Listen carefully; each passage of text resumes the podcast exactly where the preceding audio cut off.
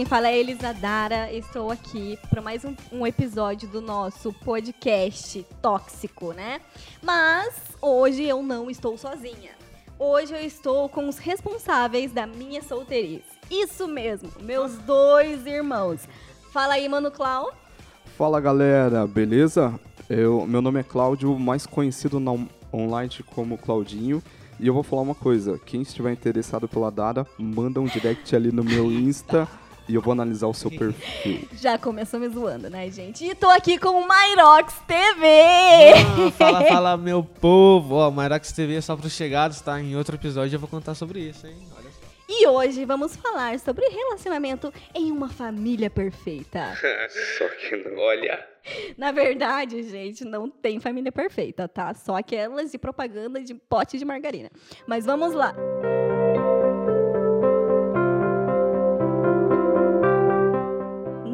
verdade, nós estamos aqui para falar sobre relacionamentos tóxicos dentro de uma família.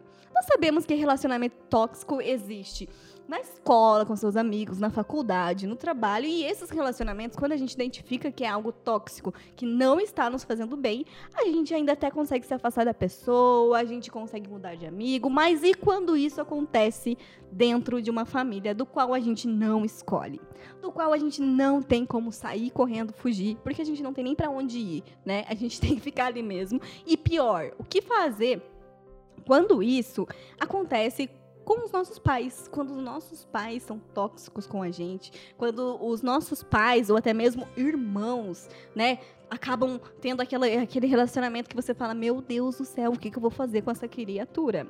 Cláudio, me diz aí, o que, que você acha que. Como lidar com esse tipo de situação? Como lidar com esse tipo de relacionamento? Olha, é, só para vocês entenderem, a gente vem numa família de sete pessoas. Meu pai, minha mãe, cinco irmãos. É, gente. É uma família grande. É, para os padrões atuais, é uma família bem grande. E assim, ó, não é fácil, não, não é fácil lidar com, com as emoções numa família tão grande assim. E o que eu queria falar para vocês é que isso vem com a maturidade. Esse aprendizado, ele vem com a maturidade e a gente demora um tempo para entender exatamente isso. Qual é o primeiro ponto é, a passar assim para vocês? Vocês devem entender as imperfeições de cada pessoa.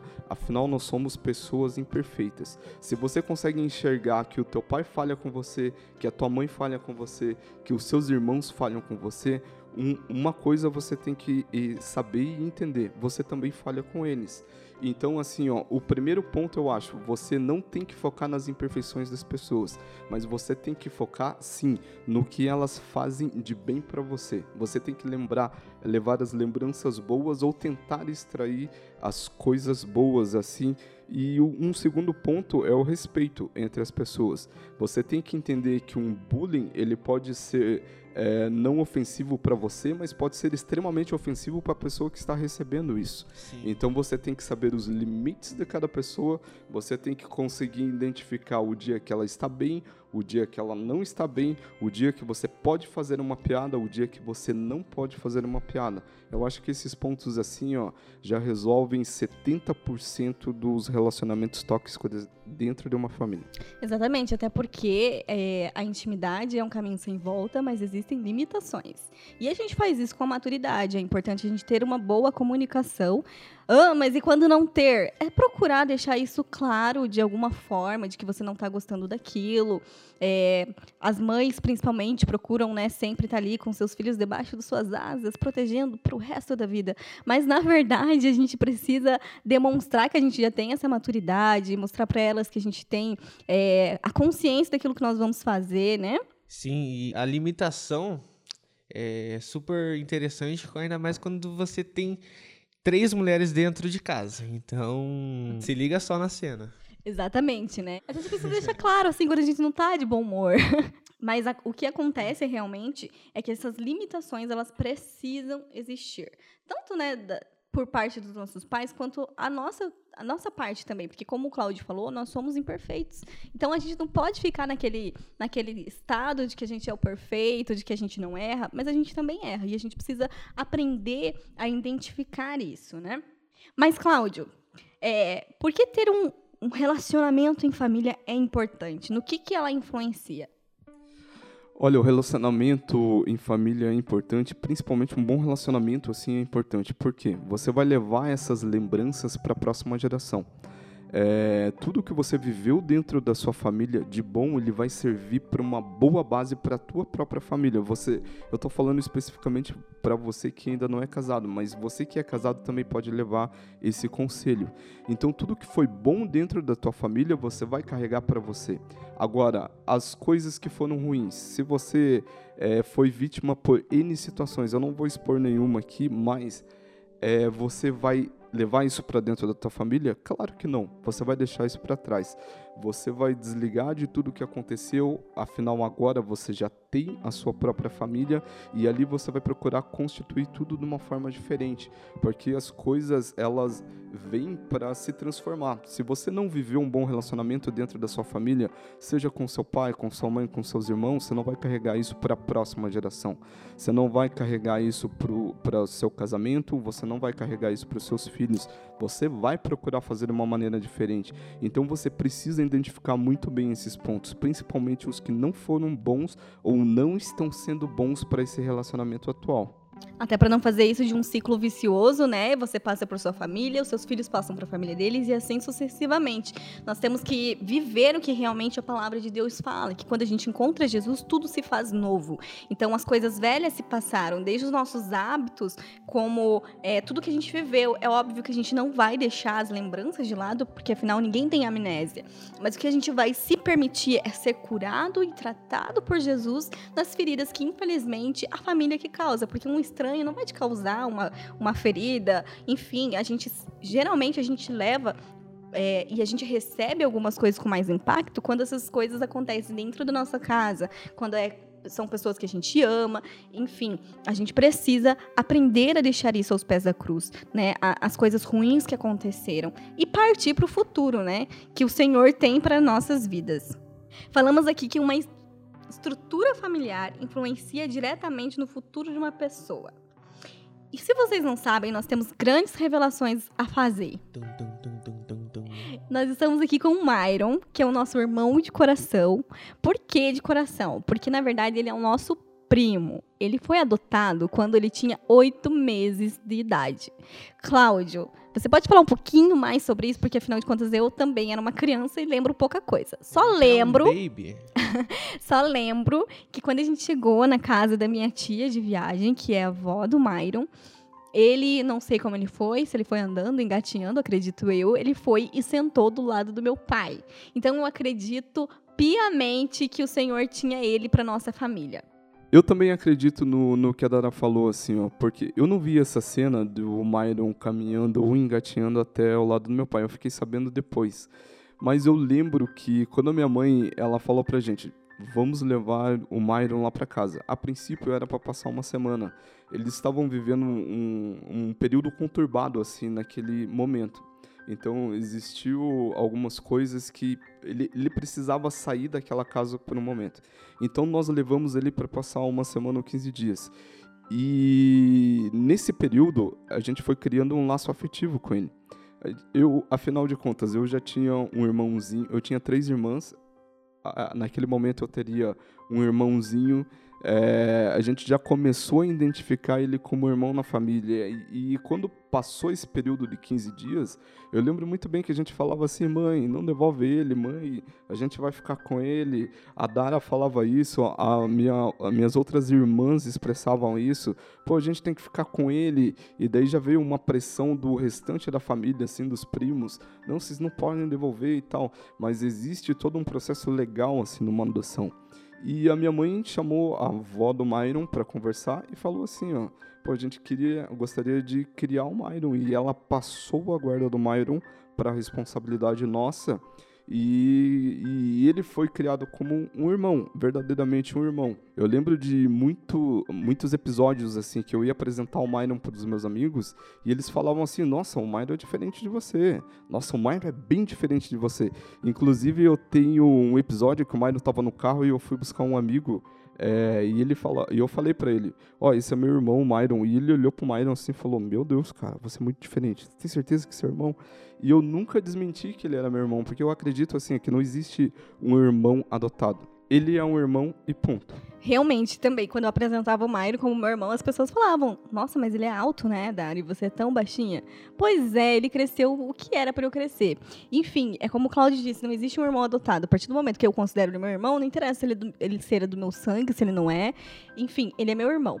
Myron, agora eu quero te fazer uma pergunta. Você lembra de algum fato, algum episódio, a partir do momento que você foi lá para casa, como que foi isso para você? Talvez você não lembre porque você é, era muito bebezinho, né? Mas e agora? O que que isso influencia na sua vida?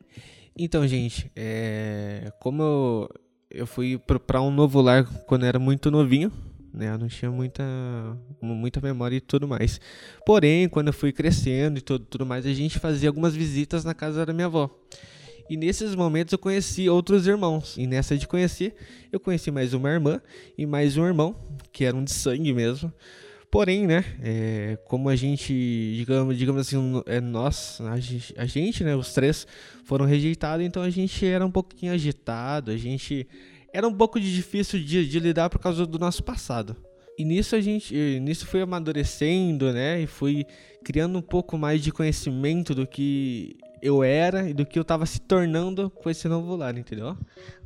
Mairo, você falou assim do que você era e do que você estava se tornando, né? Hoje a gente sabe o grande homem que você é, com 22 anos, já comprou seu apartamento, já vai casar, passou na minha frente, e fotógrafo super top.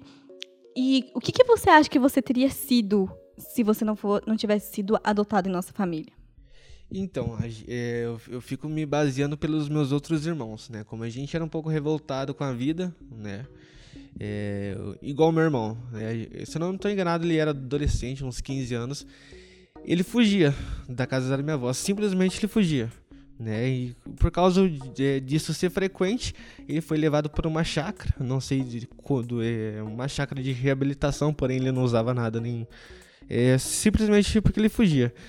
E, tipo assim, agora eu não tenho mais memórias dele tudo mais. Contato, na verdade, né? Então, assim, eu acredito que eu era para ter seguido o mesmo caminho, né? Talvez, sei lá, o que, que, que, que eu seria hoje. Talvez, sei lá, um usuário de droga. Porque realmente naquele tempo eu não tinha nenhuma visão de crescimento. Realmente, como por causa, exemplo, né? A gente poderia simplesmente usar o nosso mimimi, né? O nosso tipo assim, ai, tadinho, vou usar eu vou usar o, o que, do que aconteceu para tipo assim, meter o pé na jaca e tipo estragar o meu futuro, digamos assim, entendeu? É como o Mário falou, não usar da sua situação atual ou passada para determinar o seu futuro. Né? Você precisa olhar com para o futuro com um olhar de esperança, que é o olhar que Jesus nos, nos dá.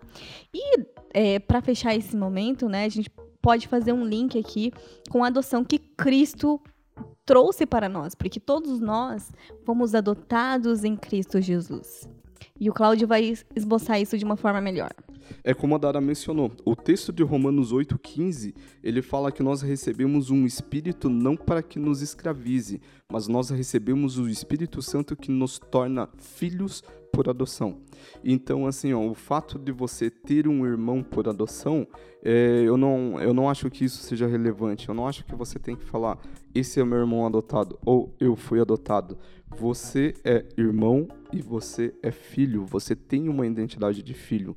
Eu acho que o foco, ele não tem que ser assim, ó, na adoção. Mas você é irmão, assim como eu já, já falei que eu sempre apresentei o Maino como meu irmão, ou você é filho e não um filho adotado.